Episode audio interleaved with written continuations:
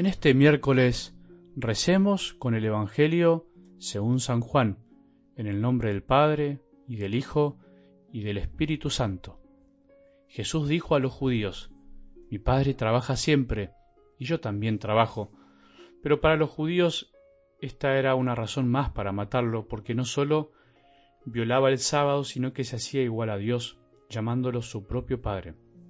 Entonces Jesús tomó la palabra diciendo, les aseguro que el Hijo no puede hacer nada por sí mismo, sino solamente lo que ve hacer al Padre. Lo que hace el Padre, lo hace igualmente el Hijo, porque el Padre ama al Hijo y le muestra todo lo que hace.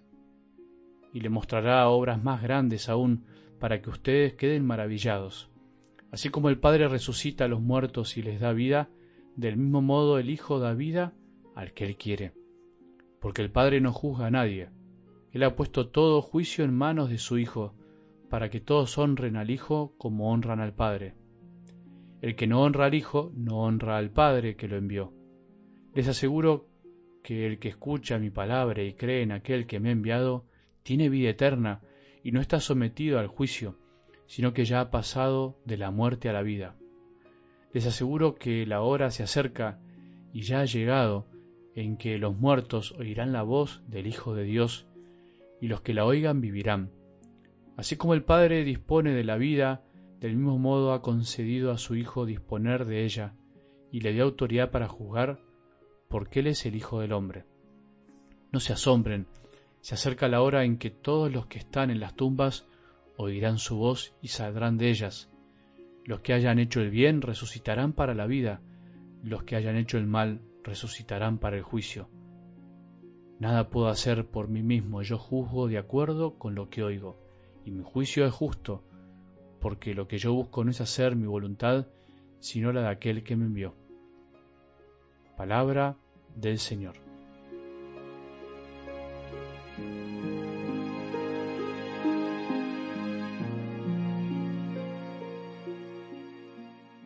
Retomando una vez más la parábola del domingo, esa parábola maravillosa del Padre y los dos hijos.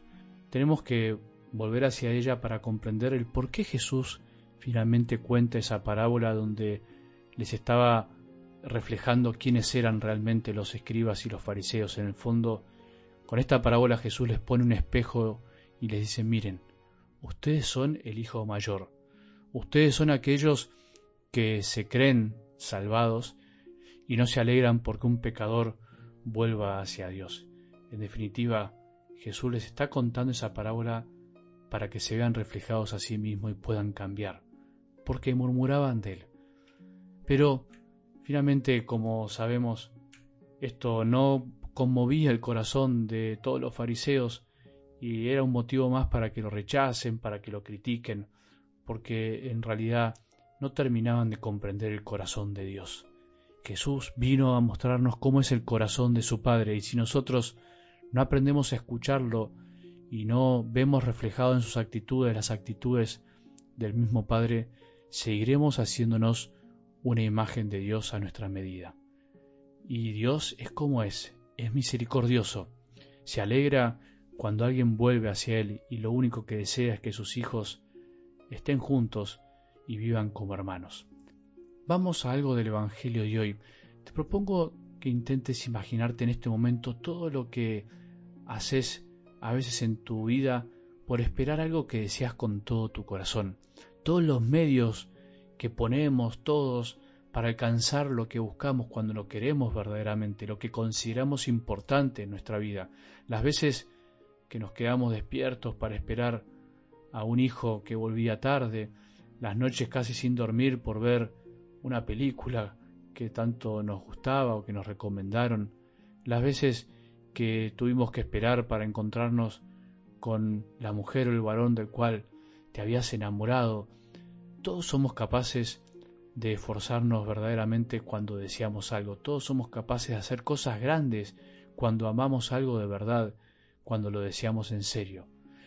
Por eso la clave, el desafío en estos tiempos es volver a despertar nuestros deseos de Dios, desear, desear en serio, desear y buscar. Una vez alguien me dijo algo que me hizo reflexionar, Padre, cada día con mi mujer esperamos la palabra de Dios como un niño espera su comida. Me acuerdo que me dijo, qué imagen más elocuente, qué imagen más linda. Imaginémonos si esperamos cada día lo que Dios nos quiere decir, como esperamos la comida, la mejor comida que imaginemos, la de nuestra madre, el asado de cada semana.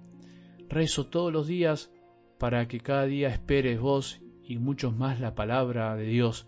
No esperes lo que yo voy a decir, sino que esperes el alimento que alimenta en serio, que sacia, que cura, que de golpe ilumina, que llena de alegría y miles de cosas más. Pidamos ese regalo para todos. No nos cansemos de pedir, de pedir, de desear, pedir y esperar, pedir tener hambre de lo que Dios nos dice. Es por eso que en algo del Evangelio de hoy, que es un poco complejo, me quedo con estas palabras de Jesús. Les aseguro que el que escucha mi palabra y cree en aquel que me ha enviado tiene vida eterna y no está sometido al juicio, sino que ya ha pasado de la muerte a la vida.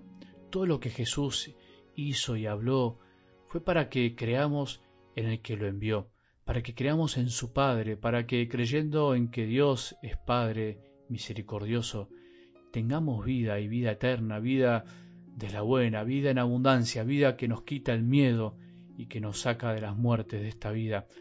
Los audios que realizamos no son para que escuchemos solamente la voz del sacerdote, sino para que escuchemos la de Jesús. Y escuchando la de Jesús, escuchemos la del Padre del Cielo.